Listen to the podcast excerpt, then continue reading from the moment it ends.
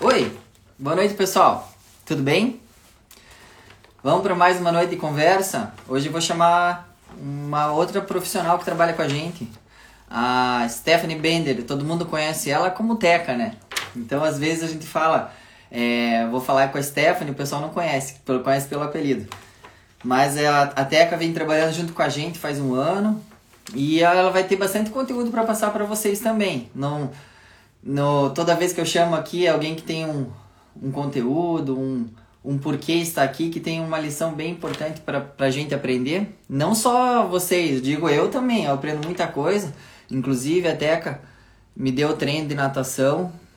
Vou ver se ela entrando aqui, daqui a pouco ela vai pedir para aceitar. Inclusive a Teca tem me feito é, nadar mais rápido aí no último ano. Tem estado na borda da piscina, acompanhando meus treinos. E foi bem desafiador para mim. Ela é uma técnica rigorosa, digamos assim. Tem aquele que passa a mão na cabeça e tem aquele que exige do aluno, né? Eu acho que eu podia enquadrar ela nesse segundo grupo. Deixa eu achar ela aqui. Ainda ela não pediu. É... Bom, primeiro então, antes dela entrar, eu queria falar uma coisa que tem acontecido, ter recebido muito retorno de vocês que estão assistindo as minhas apresentações. E outro dia recebi uma mensagem bem importante. Fala assim, gente, tudo bem? Que que me fez assim valorizar o trabalho que eu tenho feito com vocês. E eu vou ler aqui a passagem, foi o do blog da Lu Fávero que, que escreveu. Ela falou assim, mandou, fez uma postagem e escreveu para mim da seguinte forma: Me inspirei em palavras que ouvi de você. Então eu vou fazer a citação. É, já vou falar a situação dela. Deixa eu ver se a Stephanie chegou. Rodrigo, acho que ainda não. Bom, vou falar então a citação dela que ela se inspirou, se inspirou em mim. É, Deus nos fez únicos e moldados em nossa própria individualidade. Usar a regra do outro para medir a si próprio é insultar a sua essência. Em vez de desejar ser outra pessoa, inspire-se nela. Use aquilo que você deseja no outro como combustível para criar uma melhor versão de si mesmo. Aliás, essa é a única comparação louvável. Tentar hoje ser melhor do que ontem. Então, tentar hoje ser melhor do que ontem. Essa palavra me chamou a atenção e é isso que a gente vai fazer aqui hoje a gente vai. Ah, achei ela aqui. Hum. A gente vai querer ouvir algumas regras, algumas dicas, alguma, algum jeito diferente de, da pessoa trabalhar para a gente tentar evoluir como. como. tentar evoluir como atleta, como pessoa, para a gente tentar se comparar não com outros, tentando desejar o mal para outros, mas tentar se evoluir no esporte e querer o bem do outro também. Mas se alguém é mais rápido que você, não tem problema. Ah, consegui. Galera, agora ela vai entrar. Eu tava pensando em duas coisas ao mesmo tempo. Ah. Ué, achei. E então, usando essa, esse princípio de tentar evoluir no esporte sem se comparar com os outros, mas comparando consigo mesmo, a gente vai tentar ouvir as dicas da Teca para ver o que, que a gente consegue aprender hoje e levar umas lições aí produtivas para o nosso, nosso dia a dia. Oi, Teca, tudo bem? Oi, Foi difícil de entrar aqui? Não Foi. tinha feito nada ainda. É, não tem problema. A primeira vez que eu fiz, eu também me bati um pouquinho para achar. É, eu acho que ainda me bato um pouco, Mas beleza, que bom que você está aí. Tudo certo com você? Tudo certo. Então a gente se conhece faz um ano, né, Teca? Vou ser sincero que já de cara. É, a gente começou, primeiro a gente fez um processo avaliativo, na verdade fiz 10 perguntas, você acertou 11. então, foi muito legal a nossa conversa. Já vi que, além de você ter tido um histórico como atleta profissional, que a gente vai citar isso nessa apresentação, é, você teve bastante experiência, treinou com a seleção brasileira lá no triatlo, é, teve histórico com a natação também. E daí o teu, teu foco nos últimos anos foi é, mais didático nos estudos e você tem esse comprometimento, essa seriedade que transmite uma segurança muito grande para quem está ou tendo as aulas com você ou até a gente como empresa quando coloca uma turma nas tuas mãos. E isso é uma coisa muito legal para a gente porque a gente fica seguro. E inclusive você me treinou várias vezes né Teca? E Exato. a primeira vez, e eu falei que eu ia ser sincero, você então, a primeira vez que eu, que eu consegui tirar um sorriso da, da do teu semblante lá, que eu vi que você estava é, se doando para atividade, que você, você é séria, mas quando você se abriu um pouco, aí eu assim, eu percebi que a gente estava no mesmo caminho, estava no rumo certo, e estava usando o esporte de uma maneira leve, como tem que ser, né? Então, já me considero teu amigo, além de tudo, né? A gente, além de a gente trabalhar junto. Então, espero que vocês, nessa, nessa horinha aí, vocês tirem umas lições disso. E, sei lá, vamos tentar construir conteúdo aqui. Eu tenho uma pauta, mas nada impede que vocês perguntem pra gente as dúvidas de vocês, que a gente vai respondendo na sequência. Quer falar alguma coisa, Teco? Para tirar a ansiedade? Não, por enquanto não. Gui. Bom, então, então vai, vamos perguntar do teu histórico. Queria saber como é que foi a tua teu início da atividade física, porque as pessoas estão assistindo a live, alguns treinam com a gente já, é, e outras pessoas ainda não, mas que não te conhecem ainda. Queria que você falasse um pouco do teu histórico da natação, como que você era, como que foi esse histórico, e como que foi a, a tua transição para o triatlo e essa parte competitiva que você chegou até a treinar na, no, na seleção brasileira lá em Portugal. Queria que você desse uma, um panorama geral aí, uns cinco minutinhos, para a gente é, saber quem está falando as coisas que vai falar no restante da live. Bom, eu comecei na natação, como você já tinha mencionado antes. É, comecei nova, não tão nova assim, né? Comecei com uhum. nove anos, mas quando eu comecei eu já tive uma certa facilidade é, para o esporte. Eu entrei, não sabia nada da natação uhum. e comecei na primeira semana, nas primeiras aulas, os professores já falaram: Nossa, vai aprender rápido. E aí eu fui é, com 10 para 11 anos eu entrei na numa equipe competitiva de natação e aí fui até os meus 18, 17, 18 anos. É, no triatlon eu comecei com 19, é, por influência de uns amigos triatletas que começaram uhum. a nadar na mesma equipe que eu. Eu já estava meio de saco cheio da natação, porque a uhum.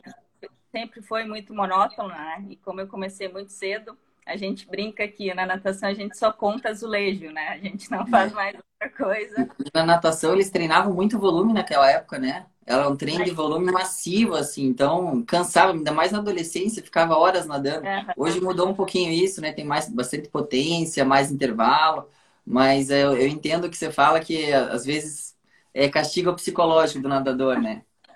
É, Mas pelo menos quando você foi pro triatlon, desculpa, pelo menos pro triatlon você nadava bem já, né? Já chegou com um fator na frente ali. Mas me conte do triatlon. Já tinha uma modalidade desenvolvida já. É, já, já tinha. É, não, na natação realmente a gente nadava é muito volume. É, eu cheguei a nadar três vezes por semana, nadava três vezes por dia, aliás, nadava duas horas é, de manhã, duas horas da tarde, duas horas final de tarde, assim. Então, uhum. depois desses treinos, eu falei, não, eu acho que eu consigo ir para o triatlon, né? É. Porque para mim o triatlon sempre foi uma loucura, assim, na minha cabeça de nadadora, né? Eu uhum. pensava, eu já morria para se eu morro só para nadar, imagina eu agregar mais duas modalidades, que é o ciclismo uhum. e a corrida. Uhum. E aí, por influência desses meus amigos, eles falaram: ah, vamos é, um dia correr um pouquinho, vamos um dia pedalar um pouquinho. Uhum. Ah, vamos, então vamos ver como é que é. E aí eu curti, porque realmente eu saí da, daquela, daquele contar azulejo, né? Então, achei o máximo eu consegui fazer um treino fácil falando com alguém, conversando, uhum. sentir o vento na cara, correndo ou pedalando, e curti o esporte. E com 19 anos eu realmente entrei no triatlon, né? É, comecei a competir realmente. E eu tive facilidade no triatlon também. Uhum. É, tanto é que com 21 anos eu fui para a seleção brasileira uhum. de triatlon. É, com Dois anos. É, com um ano e meio de treino, você já foi para a seleção brasileira. É, com pouquíssimo treino de específico de corrida e de ciclismo, eu, eu já fui para a seleção brasileira que treinava lá em Portugal. É, foi uma experiência incrível, assim, é, treinar é, em outro país, o respeito que eles têm pelo, pelos atletas, né?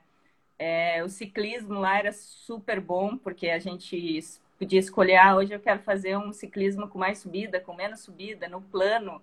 Enfim, a gente tinha percurso para todos os tipos de, de treino. Aliás, a gente aqui está acostumado a vamos pedalar subida, a gente pega umas subidas pequenas e lá a gente vê que subida é subida mesmo, que a gente subida fica de 40 minutos, uma hora, né? Uhum. Só, só para o pessoal entender, quando você fala a gente treinava, quantas pessoas estavam em Portugal lá treinando com você pela seleção? Só para o pessoal ter uma ideia da, da mostragem lá do, do Brasil. Começaram oito atletas e ao longo dos anos foram saindo e ficaram três atletas.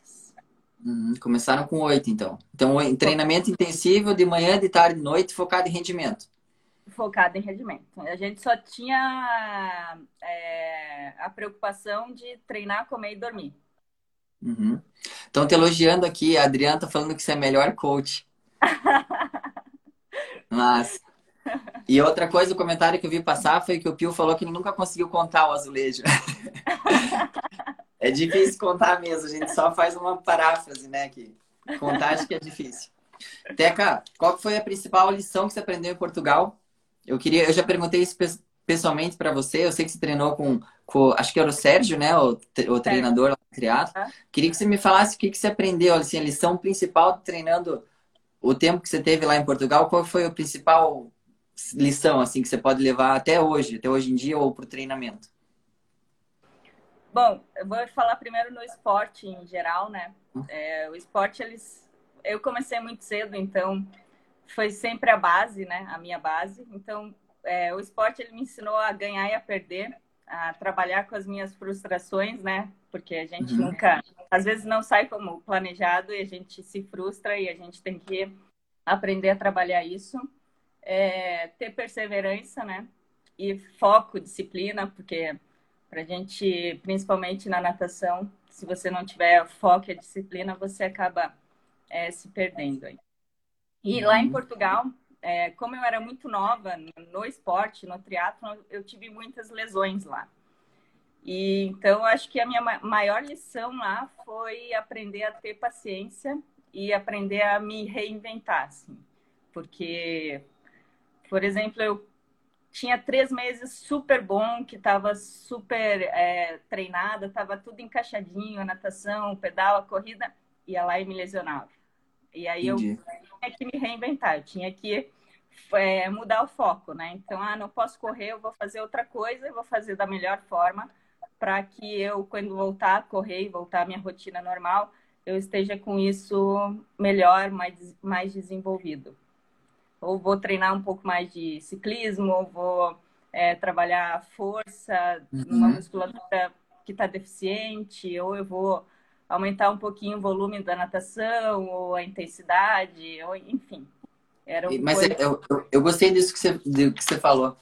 Normalmente, quando a gente tem uma lesão, primeiro vem aquela revolta interna, né? Aquele desejo de Sim. jogar tudo pro alto, tá tudo errado. Mas, na verdade, a mentalidade produtiva é justamente o que você comentou. Você queria jogar tudo pro alto, mas você usa toda essa força que você arremessar as coisas pro alto, você usa em prol de outra modalidade, ou seja, uma musculação mais puxada, ou uma outra coisa para você se desenvolver. Porque até você comentou no começo, ah, eu chegava para fazer esporte e tinha facilidade. Mas por que, que você tem facilidade? Bom, eu acompanho suas aulas online já faz alguns meses. Eu sei que você é bem caprichosa no, no, no, no, na observação do teu corpo, do funcionamento da musculatura, da concentração muscular, da parte de força. Tanto que eu não consigo fazer metade das, dos teus exercícios. Só abdominal, 30 segundos de abdominal, um minuto, dois de prancha, já segue para outro exercício. Daí eu falei, pô, eu sou atleta aqui, tô treinando, ela não tá treinando tanto e tá me dando um coro nas aulas funcionais. Mas essa mentalidade que você citou agora, ah, não consigo correr por algum, sei lá, desequilíbrio muscular, alguma coisa. Aí você ia lá para musculação, ou nadava mais, ou pedalava mais, para compensar isso, não é? Exatamente. Tinha treino tinha treinos assim, ah, domingo eu não estava é, correndo, não podia correr. Teve uma, uma lesão que eu tive que eu não podia correr nem pedalar. Então eu só podia nadar e não podia nem bater perna na natação. E aí chegava domingo, a gente não tinha nada para fazer. Eles iam treinar, claro, né? Iam pedalar e, e, fazer o treino deles, só que a piscina estava fechada. a única coisa que estava aberta ela, era a musculação. E aí era meu uhum. dia off, né? Aí eu falei, ah, vou no dia off fazer uma musculação, trabalhar um pouco de core, vamos trabalhar outras coisas. Umas duas horinhas lá no, na musculação. não, não, nem tanto. Mas eu sempre gostei das, dessa parte de, de força também, de deixar o corpo forte, mas também não, não rígido, né? A gente tem que ser forte e tem que ser flexível ao mesmo tempo. É, eu falei da tua aula online, o pessoal tá comentando, tá falando que você é forte mesmo, a Rafa deu oi, o Kleber, teu aluno aqui também tá comentando. É, mas você realmente trabalha o fortalecimento, mas tem bastante coisa de flexibilidade. Então, é, tem que ser sempre um equilíbrio, né? A gente vai, vai, a gente chegou da parte da parte de introdução, você tem bastante coisa, mas não quero me alongar demais. Eu queria entrar no conceito da corrida com você, Teca. Eu sei que você veio do histórico da natação, até trabalha, trabalha direto assim comigo, é, fora as planilhas, tudo, você trabalha em loco, vendo meus defeitos, né, apontando minhas falhas, que eu acho super legal. Na verdade, eu não gosto de que vou ser sincero, eu vi que a Milena está aqui também, ela também minha fisioterapeuta, ela me critica, mas eu não gosto na hora, mas eu aprendo. Volto nos dias seguintes já fico remoendo que ela, não, vou agora vocês vão ver como é que vou melhorar esse, esse fator. Mas isso é mentalidade realmente de querer melhorar. Se tem um problema, uma lesão, não pode praticar um esporte, compensa no outro esporte. Se tem uma crítica, tenta trabalhar a crítica, não adianta ficar bravo, né? Você usa aquela força, porque a pessoa normalmente que faz isso, ela quer ajudar, né? Na verdade, eu podia agradecer principalmente as pessoas que me criticaram, porque estavam pensando no meu sucesso, não é mesmo? E daí a gente tenta melhorar sempre. E ele melhora. Uma semana depois ele vem. Nossa, você não viu que eu tô melhor? Eu disse, sim, tá melhor. tipo, o teu ombro tá travado. Ele continua travado, mas eu alonguei, né? Dia, dia, dia, dia, dia, sete dias seguidos até você falar, ó, oh, tá melhor teu ombro. mas eu não posso esquecer, né? Porque às vezes eu esqueço, porque a Milena fala um negócio, eu faço, aí depois volta a ficar ruim se você não trabalha. Então, é um processo contínuo, né? Não podemos esquecer isso também. Por isso que é bom se cercar de conselheiros, né? Se você não tem ninguém para apontar seus palpites, mesmo que eu faça o meu próprio treino ou receba ajuda, eu tô cheio de uma equipe de profissionais por trás, tem pessoas que vocês mesmo na parte de treinamento me ajudam, me apontam algumas falhas no planejamento da equipe. A Milena, a Elida Ishiban lá sempre fala onde eu posso melhorar, o que parte do meu corpo está errado. E daí a gente vai crescendo com isso. Teca, semana passada falei com a Evelyn e com a Fábio, a gente falou de ciclismo e natação. Vamos falar de corrida, então. É... Primeiro eu vou perguntar de forma geral, assim, para você, se você já teve um atleta Pode falar de corrida ou pode falar de outro esporte, a gente já vai chegar no, no conceito da corrida. O que, que você acha mais fácil trabalhar? Alguém que é muito talentoso, assim, inato, inato, tem um talento inato, ou a pessoa que busca trabalhar, que labuta bastante para chegar lá? Você tem alguma, alguma coisa a dizer sobre isso? Que eu fiz essa mesma pergunta para Fábio e para o Ever semana passada. Queria que você comentasse um pouquinho a respeito. Preferência eu não tenho, mas claro, se pegar um atleta super talentoso e se tiver uma cabeça boa, claro que vai ser muito mais fácil de trabalhar com ele, né? Mas eu já vi muito atleta super, na, na natação principalmente, né? É, muito atleta super talentoso, é, que tinha tudo para dar certo e crescer e para uma seleção brasileira. Só uhum. que ele não era tão dedicado assim nos treinos. Era um atleta que desistia fácil, que ah, um treino, uma semana treinava super bem, na outra semana ah, não quero mais fazer isso. E a pessoa era, ela era super talentosa. Em compensação, eu vi atletas que a gente falava, nossa, ele não vai dar nada, porque nem biotipo de nadador ele tem. Nossa, ele não uhum. tem nem técnica. E a pessoa era super dedicada. E ela foi, foi, foi, foi trabalhando, trabalhando, trabalhando, e ela chegou numa seleção brasileira que a gente nunca ia imaginar lá no começo que ela chegaria lá. Então, às vezes, uhum. talento é fácil para o treinador trabalhar, mas é, se a pessoa não tiver a cabeça para isso, não vai muito longe. E, em contrapartida, um atleta que tem a cabeça boa, só que não é tão talentoso e trabalha duro para alcançar os objetivos dele, ele consegue chegar onde ele, onde ele quiser.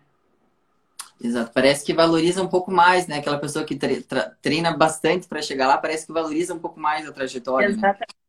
Uhum. É, mas não que o talentoso, eu não estou falando mal de quem tem talento, que tem facilidade, até porque a gente também teve facilidade em alguns pontos no triatlo. Mas se a gente se acomoda, se a gente não, não segue o exemplo daquelas pessoas que treinam, que tem aquela diligência mesmo, eu falei numa outra live, que treinam todo dia, focado, você pode ser talentoso no nível estadual, no nível até nacional, mas com certeza no mundo vai ter alguém mais talentoso que você e você vai ter que treinar de forma diligente, constante para você chegar lá. Então, você pode ser talentoso, mas não, não vai chegar lá sem essa certa diligência, sem esse compromisso com a, com a atividade, sem querer melhorar, não tem jeito, né? Mas é o o outro fator que eu queria citar, que agora não vou mais fazer essa pergunta, já fiz três vezes, é que a pessoa que não tem as qualidades técnicas, tem, sei lá, uma deficiência de flexibilidade, tem um, um, uma, um biotipo que não considera assim o melhor biotipo para a modalidade, pode chegar muito longe, né? Como você falou, não dava nada para a pessoa. Daí, um tempo depois, estava nadando um brasileiro lá e estava superando muitas pessoas que já, teoricamente, tinham talento. Essa lição é para ninguém desistir, né? Para ser perseverante, ser diligente e não desistir independente de qualquer coisa. Eu podia citar meu histórico da natação, que eu também achei que eu, tornozelo duro, quadril pesado, afundava na água, mas treinei ao longo de 3, 4 anos e acabei já saindo primeiro da água algumas provas.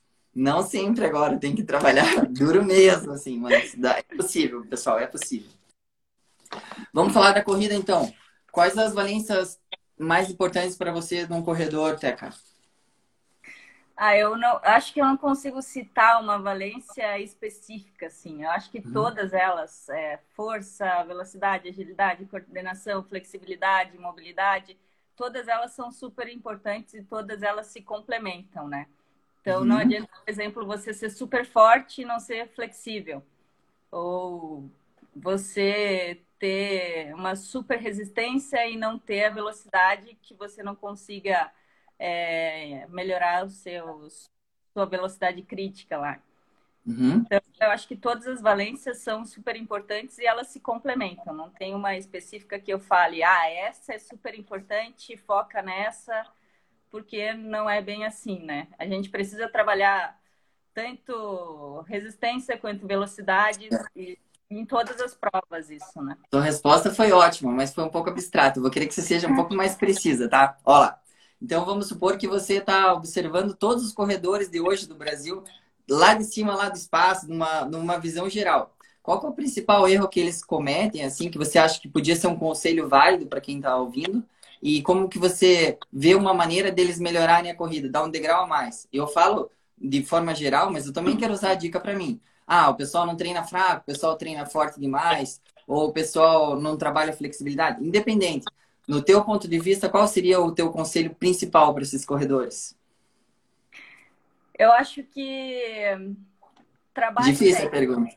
É, trabalho de técnica, educativo. Trabalho técnica, porque às vezes qualquer coisa que você melhorar a mais, é, é, muitas vezes a gente não dá tanta importância ao braço, ao tronco, a, ao, é, enfim. É, a corrida teoricamente é muito fácil, né? É só você uhum. pegar um tênis e sair para correr. Muita gente acha isso, né? E muita uhum. gente corre é, de forma errada, se lesiona e aí se frustra.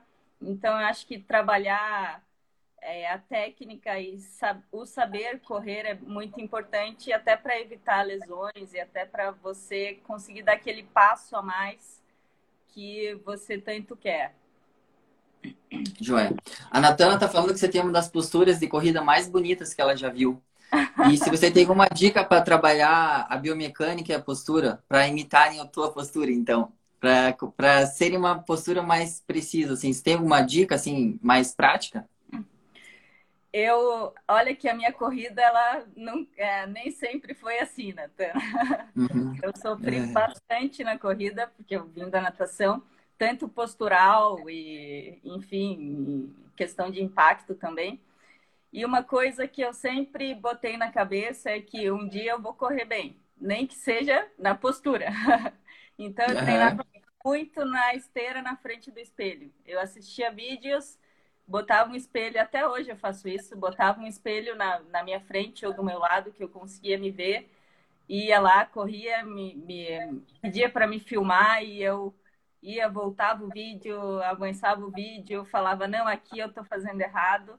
Então, eu sempre tentei fazer dessa forma, porque às vezes se a gente falar para um atleta, ah, você está entrando com o pé errado, você está entrando, está dando a passada muito larga, talvez ele assimile, ele entenda, mas não assimile. Se você filmar o atleta e falar, ó, oh, você está fazendo isso errado, você tem que fazer de tal forma, ele ele vai entender melhor, ele vai tentar corrigir isso, porque ele se enxergando, ele consegue assimilar melhor o que você está falando. Eu Perfeito. Tento... tua resposta foi perfeita, gostei muito. Concordo 100%. O que, que você tenta? Eu sempre tento filmar os atletas, né? Eu tento na natação, tento na, na corrida que eu acompanho mais e sempre tento passar um feedback para eles.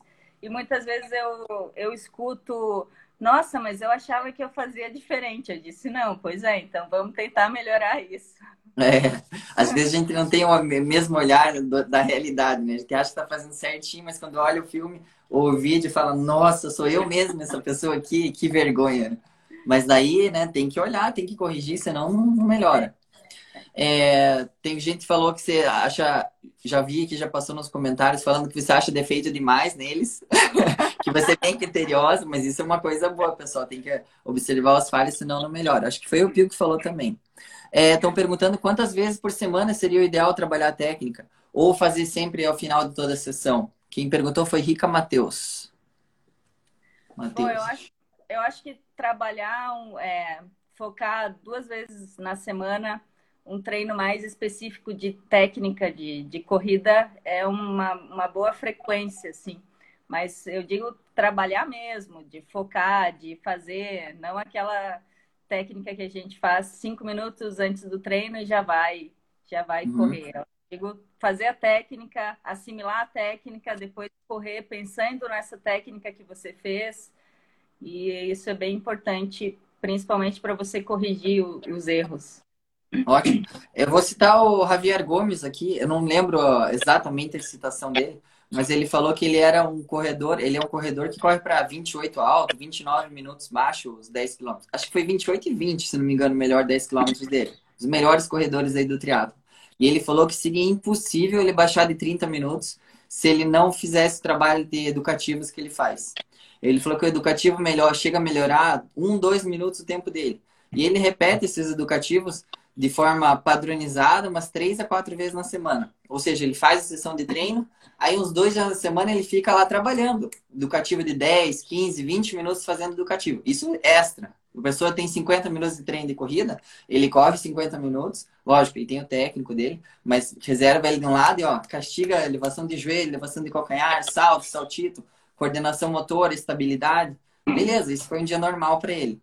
Daí no dia seguinte ele faz antes da pista para reativar aquelas partes, ah, para lembrar o movimento da forma perfeita, dele executa os tiros. Aí no outro dia faz de novo. Nessa forma ele falou que ele conseguiu evoluir a corrida dele de forma majestosa. Essa é a palavra. Então vai a dica da Teca, achei super legal.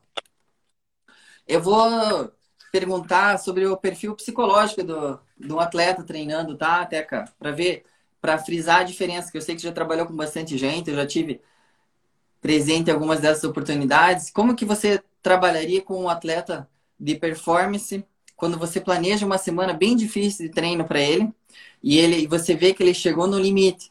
Ele chegou no limite, ele está executando, começou a perder o tempo. Aí ele de repente ele fala para você assim: "Não, hoje eu não consigo mais, Teca.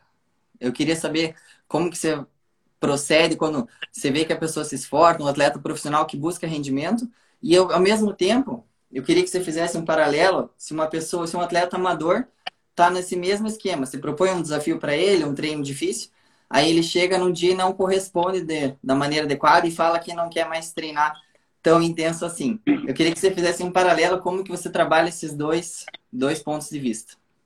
Consegue? Eu falei, só vou fazer pergunta difícil para você. Tirou 10 na prova lá, tem que ser pergunta difícil.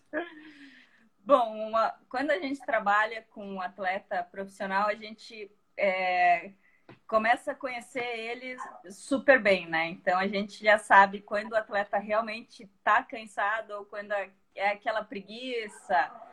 Então, se o, o atleta falar realmente que que está cansado, que não consegue mais, é, tal, e você perceber realmente isso, é, ninguém é uma máquina, né? Então, eu digo que o papel ele aceita tudo. Então, você pode criar o treino é, o mais perfeito possível e às vezes a pessoa ela não, não vai se adaptar a esse treino ou, ou enfim, ela não está num dia bom, ela não vai conseguir fazer.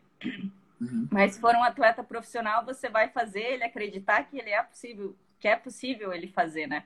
Às vezes você vai lá, você vai pensar e falar, nossa, esse treino é super difícil, coitado desse atleta, mas você tem que fazer ele acreditar que ele vai, que ele vai conseguir fazer. Talvez esse seja o degrau a mais que ele, que ele, que ele tenha que fazer, né, para ele melhorar.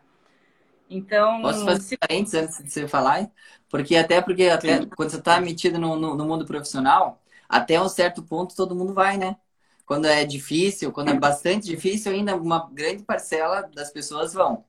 Mas quando fica quase impossível, fica quase detestável, digamos, aguentar um sofrimento, da forma que quem viu o documentário do Michael Jordan pode perceber bem como que ele, como ele trabalhava o basquete. E a gente vê o Michael Phelps, exemplo de pessoas que eram acima da média é porque eles aguentaram treinar uma coisa a mais. Esse degrau a mais que você disse aí é bem importante. A gente sabe que vai doer na pessoa, que ela não vai querer, mas, mas tem que testar a resiliência, o papel da, da mente ali, como visando a performance mesmo. Porque se a pessoa aguenta, às vezes, passar daquele limiar, ela pode se tornar uma campeã, né? Da mesma forma que o Michael Phelps foi, da mesma forma que o Michael Jordan. Então, às vezes, precisa empurrar para frente para ver até onde o atleta consegue ir, né? E no amador, é. então? Como, como que você procederia? O amador ele tem outros aspectos envolvidos, né? Tem o trabalho, o trabalho influencia muito no treino do amador. Se ele tem um trabalho estressante, então vai ter dias que ele não vai conseguir realmente. Ele vai sair ou vai estar tão estressado da, da rotina dele que ele não muitas vezes acontece até que não conseguir fazer esse treino e, e aí você tem que conversar com o atleta, ver realmente é, que fase ele está, se ele está estressado no trabalho, e aí tudo é adaptável, né? Tudo é de, de conversar e de adaptar. Porque eu digo que o treino para um amador ele tem que ser bom. Ele não pode terminar o treino e falar, nossa, nunca mais vou fazer isso. Ele tem que terminar o treino e falar, nossa, esse treino foi bom, eu quero treinar amanhã de novo, quero fazer de novo. Então, claro que vai ter semanas que vai ser bem difíceis, vai ter semanas que vão ser fáceis, mas ele tem que ter esse gostinho de quero mais, de quero continuar fazendo.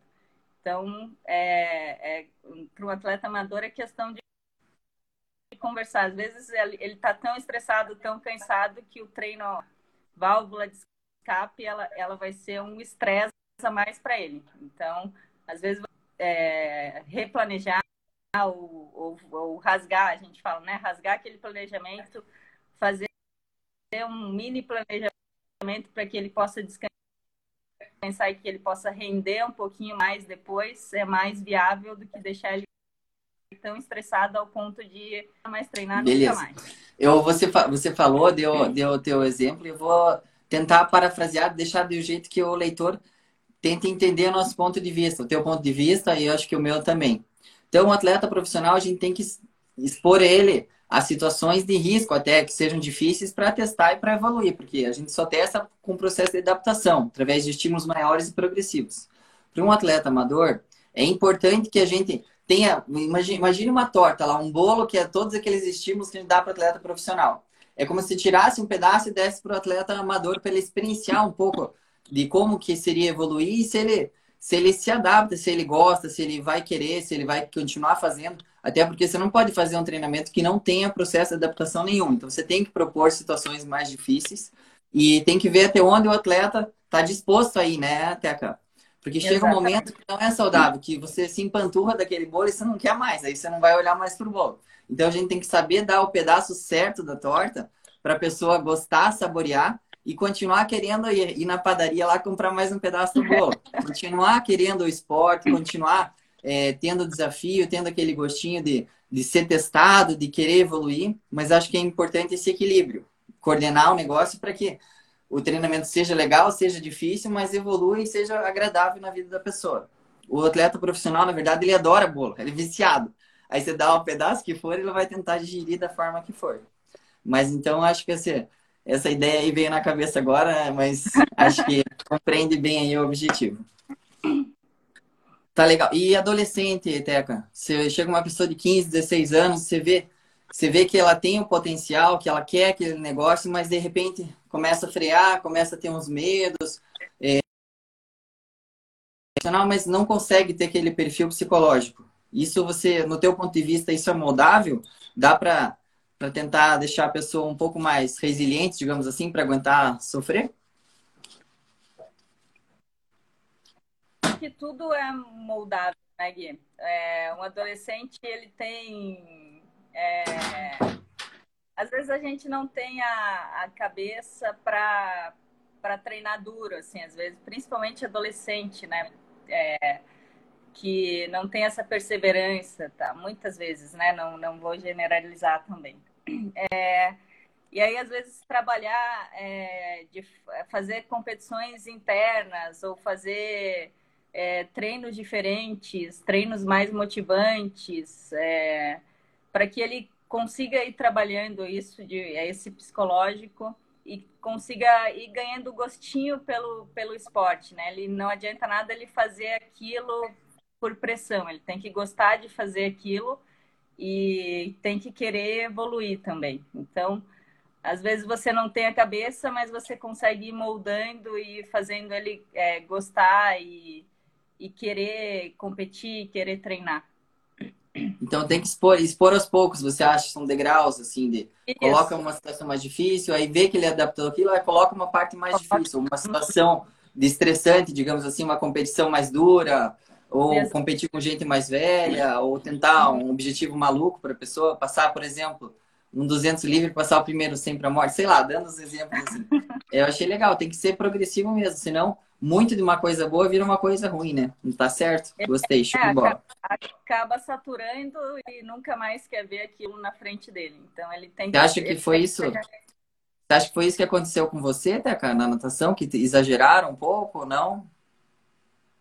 Acho que talvez, não sei. Porque é, a gente fala que todo nadador tem uma, tem uma fase que ele satura mesmo, né? E aí a gente fala que ah, é a fase de troca, né? Que você vai para a faculdade e tal, que acontece muita mudança, é a fase que geralmente os nadadores desistem ali na, na, entre os 16 e 18 anos. E como meus treinos eram bem intensos, bem maçantes, assim, e uhum. chegou uma hora que, eu, que o meu técnico me propôs um desafio que era nadar 24 mil por dia durante duas semanas. E eu, uhum. louca, do jeito que sou, eu falei, vamos, vamos nessa, vamos topar esse desafio. Então, eu nadava 8 mil de manhã, 8 mil à tarde, 8 mil à noite.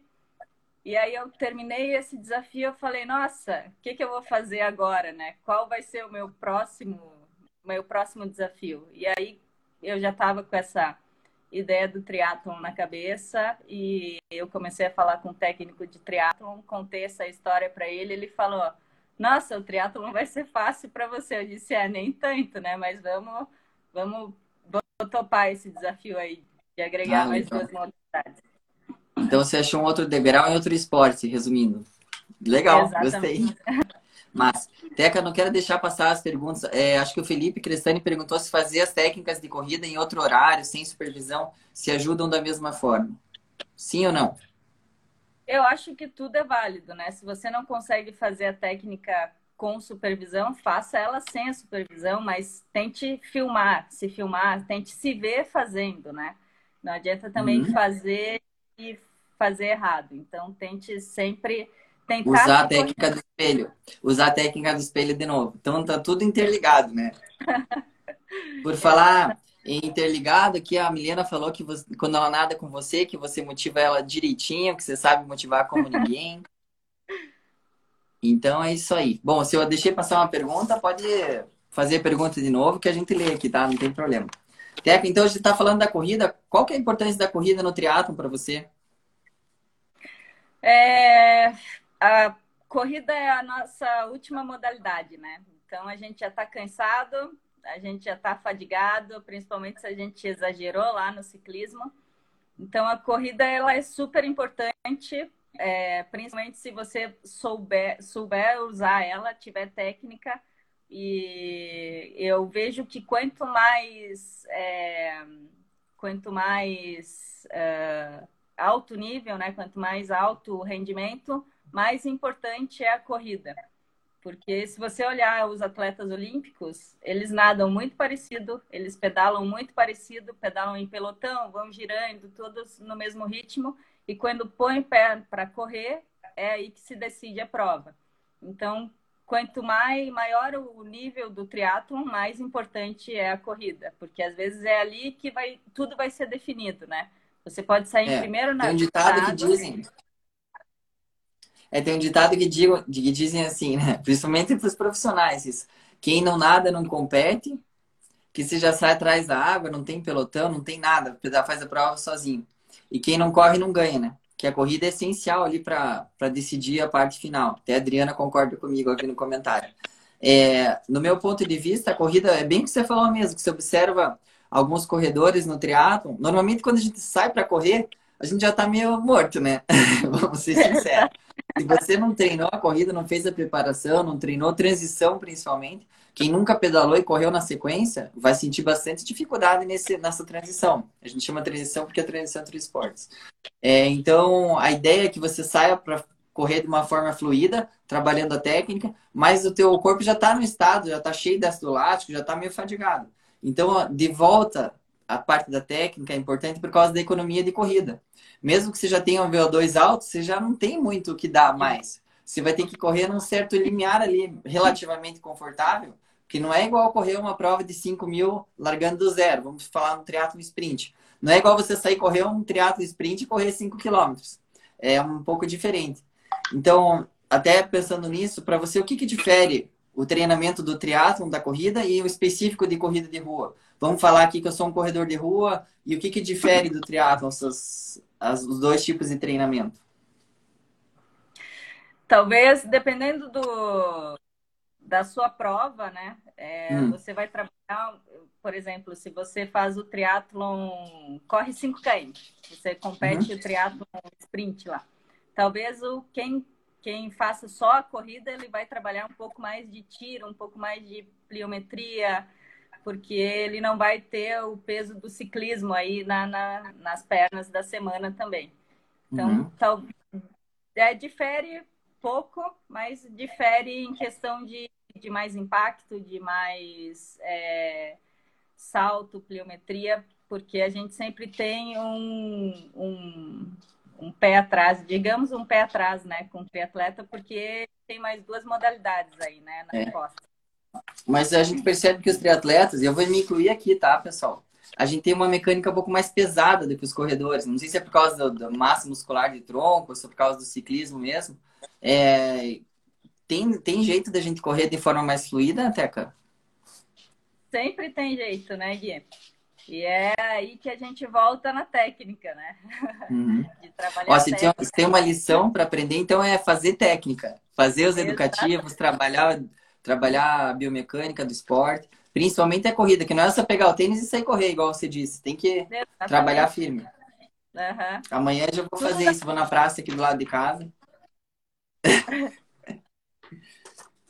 Tudo dá para melhorar. Ótimo. Eu tenho uma, uma citação aqui do, do Mark Allen, que a gente, às vezes a gente tá com dor, né, no final da prova, tá com uma certa dificuldade de manter a técnica, e a gente, nossa mente vai pedir para a gente desistir. Então, um pouquinho antes da nossa live aqui, eu dei uma olhada nas situações dele, porque eu observava ele correndo. E ele corria maratona para 2 horas e 39 no Ironman. É uma coisa de louco, levando em consideração que você está correndo a 42 graus. Ou seja, para ele correr no ritmo de 3,38 km, 3,40, acho que aproximadamente esse ritmo da maratona, realmente ele não fazia força para correr.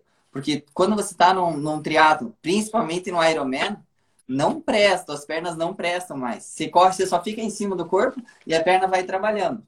Para esse ritmo ser 3,40 por quilômetro, tem que ter uma biomecânica muito boa. Mas vamos ver o que, que acontece quando, mesmo ele ou qualquer atleta, chega numa situação de, de desconforto na corrida. Ele falou assim, ó.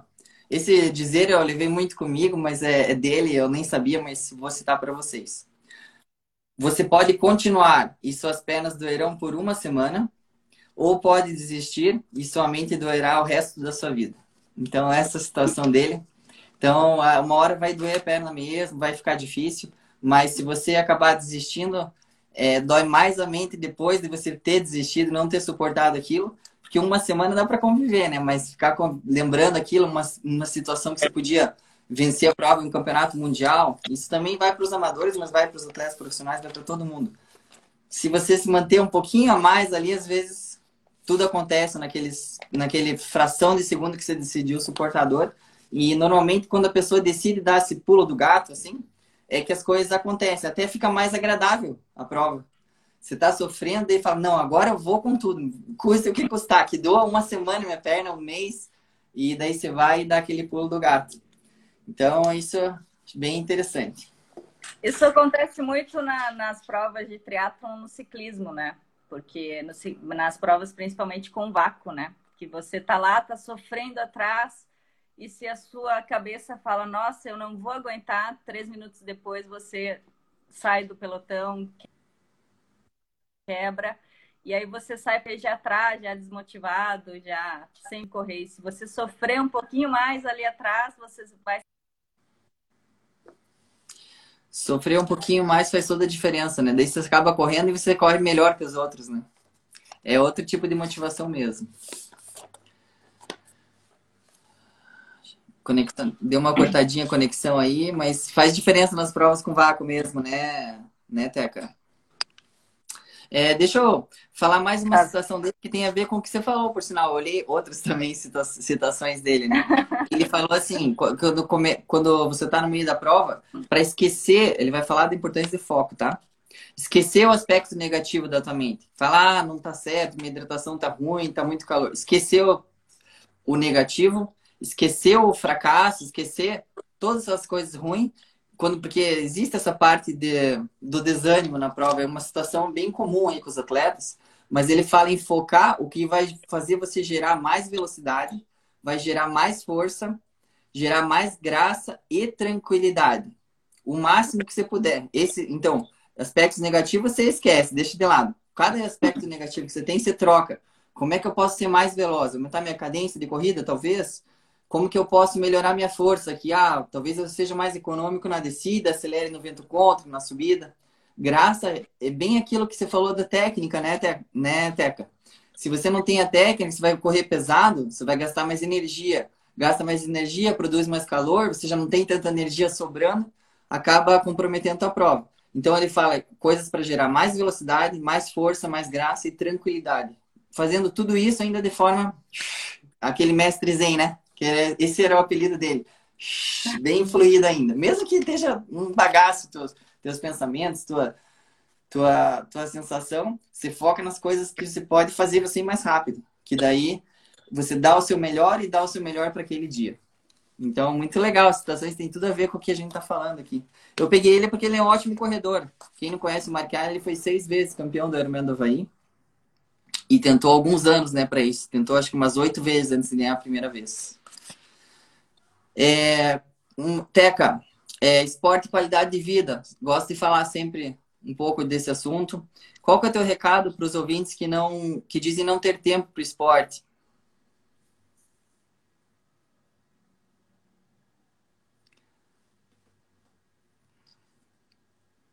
Ouviu a pergunta? Conexão tá, tá um pouco ruim, né? Aí, agora deu. Tô ouvindo. Agora vou. Ouviu a pergunta? Eu não, não escutei a pergunta. Não.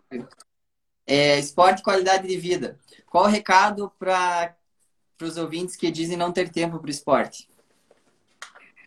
Ai, tempo a gente sempre acha, né? Eu vou, vou me citar como exemplo. É, uhum. Teve uma época que eu estava na faculdade ainda, estava estudando, então eu estudava de manhã é, e trabalhava à tarde e à noite. Então, tinha uhum. dias que eu tinha 20 minutos exatamente para correr, para treinar. Enfim, eu usava a corrida porque era o que me demandava menos tempo, né? Era ir lá, me trocar, botar o tênis e sair para correr em volta do campus mesmo. Uhum. E fazia esses 20 minutos da melhor forma que eu conseguia.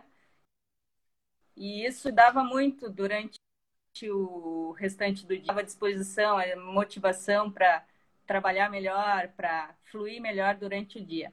Então, faça o melhor que você conseguir, mesmo que você tenha só 20 minutos para treinar. Isso vai fazer a diferença. É, a organização lá de, então, de medicina, os órgãos sempre, sempre falam que é, nem que seja 30 minutos por uma vez a cada dois dias, já faz toda a tua dif diferença na disposição, na tua até motivação para trabalhar, para acordar mais saudável, porque senão a gente fica com a energia estagnada, né? A gente precisa às vezes extravasar isso, que é da natureza do ser humano, é, colocar um pouco em ação o nosso corpo, fazer trabalhar, né? Senão a gente tem um organismo tão bonito, né? Tão cheio de, de, de vida, o coração bobeia tão bem o sangue, a nossa transpiração é quase perfeita, um dos melhores do reino animal. E a gente não usa isso, aí parece até umas, um, um desequilíbrio, né? Quando a gente começa a treinar, a gente se, se mais feliz de graça. Todo mundo sente aquela é, endorfina pós-treino, aquela alegria depois de treinar, que mesmo que seja por 20 minutos ou 10 minutos ou um pouco um, cinco minutos intenso que seja, você já sente aquele alívio, né? Que delícia, gastei minha energia de hoje, agora tô tranquilo, tô tranquilo aqui no, no dia a dia, no resto do dia. É, eu queria que você falasse uma curiosidade, Teca. Você não competiu ultimamente, esse, é, os últimos anos. Você pretende voltar a competir no triatlo? Isso é pergunta minha. Pretende voltar a competir no triatlo? Lógico, Bom, tinha que perguntar, né? Exatamente. eu dei uma pausa, nunca parei de, de treinar, né? Mas dei uma pausa na, nas competições. É por motivos meus mesmo, motivo é, uhum. pessoal. É, eu decidi, ah, vou, vou parar de, de treinar, vou parar de competir, vou ficar só treinando. E eu consegui é, me manter ativa conseguir ver outros lados do, do esporte, o que não só treinar para competir ou treinar para ter um objetivo. É muito mais difícil você se manter ativa sem ter um objetivo de prova. Tem dias que você levanta da cama e fala: Nossa, eu não vou fazer nada, não vou treinar. E aí você fala, a sua consciência vai lá, bate na, na porta e fala: Não, você vai e isso te, te deixa super bem e é super, é como eu falei, né? Super motivado para o resto do, do seu dia. E enquanto voltar a competir, talvez, Gui, talvez ano que vem eu faça algumas ah. provas. Tá. O Murilo, aqui, meu irmão, tá assistindo a live e falou que tá impressionado com o desafio de 24 de natação por dia. Ele mandou os parabéns aqui. Não é fácil. Correr, correr 24 por dia já é difícil, né? Correr já, já acho difícil, correr 24. Nadar 24 por dia tá louco. É... Tenho mais pergunta para você agora, pessoal. O que, que eu posso fazer para melhorar minha corrida, Teca? Então, eu, você me conhece, já viu correndo? Então, me dá uma dica assim, agora, assim, sem, sem esperar para eu melhorar minha corrida.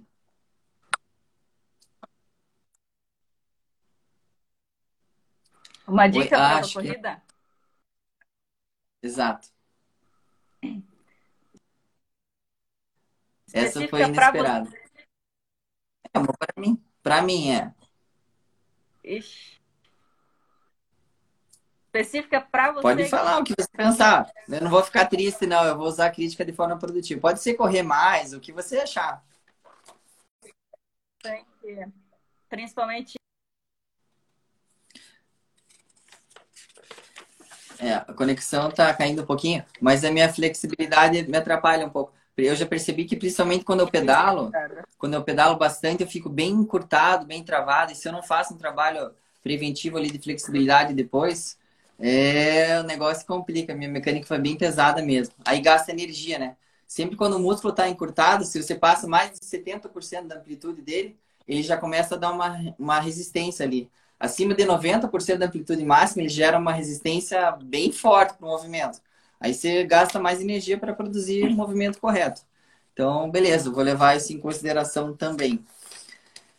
Teca, já está acabando. Queria perguntar para você um recado final. Eu costumo perguntar para quem está sendo entrevistado é, qual é a principal razão para você continuar sendo essa treinadora dedicada, sempre treinando. Eu gostei do que você falou de que você teve uma perspectiva diferente, né, quando você deixou de ser de, de não fazer o triatlo por de forma profissional, começou a fazer por qualidade de vida e tal, e você percebeu como que as pessoas em geral se sentem, né? Então acho que isso te fez ser uma treinadora melhor também. Então minha pergunta para você é: por que continuar trabalhando com esporte, continuar treinando? O que que te leva a acordar todo dia e seguir motivada aí para o trabalho?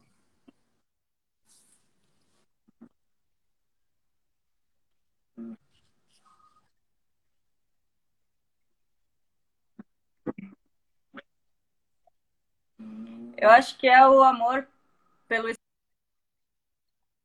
esporte, por tudo que ele me proporcionou até, até hoje, né? Com, com esporte e até hoje ele me ensina. Vai... Eu amo ensinar as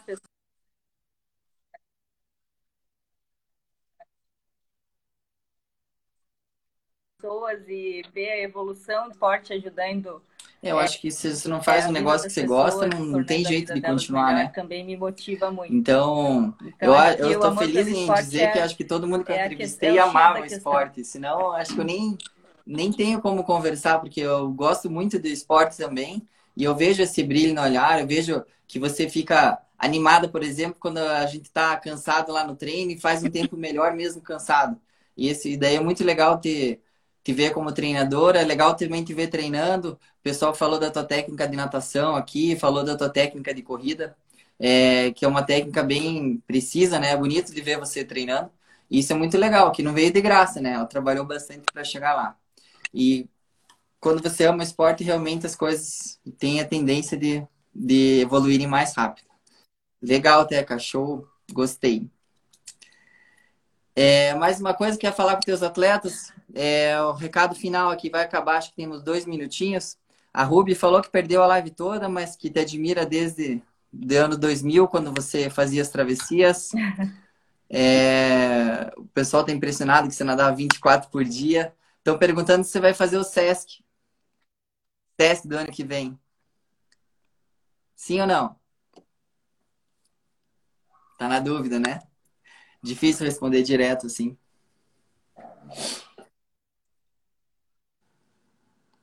Estamos com uns probleminhas ali na conexão. Olha. Olha. Vamos pensar. Boa. É, deixa eu perguntar para você concluir. Falta um minuto e meio aqui, Teca. Primeiro de tudo, eu queria agradecer você pela disponibilidade Vamos... de de de estar tá podendo passar teu conhecimento, teu conteúdo. Vamos a gente pensar. abordou uma pequena parte do que você conhece, tá. não falamos muito em natação, mas o recado final do meu ponto de vista foi trabalhar o educativo, prestar atenção na tua técnica, usar o espelho, não apenas o teu ponto de vista, mas ter vários conselheiros, inclusive você mesmo através do espelho. Trabalhar os educativos, amar o esporte, que foi a principal razão, acho que te levou a estar aqui e te leva a chegar adiante. Então, e por todo o teu empenho ali como professor e como atleta também, a gente é grato por estar é, tendo você no dia a dia, tendo podendo ouvir teus conselhos e teus, teus ensinamentos e poder, eu inclusive sendo aluno de algumas aulas aí tuas. Então, muito obrigado. Se você quiser concluir alguma coisa, tem um minutinho aí para você, tá?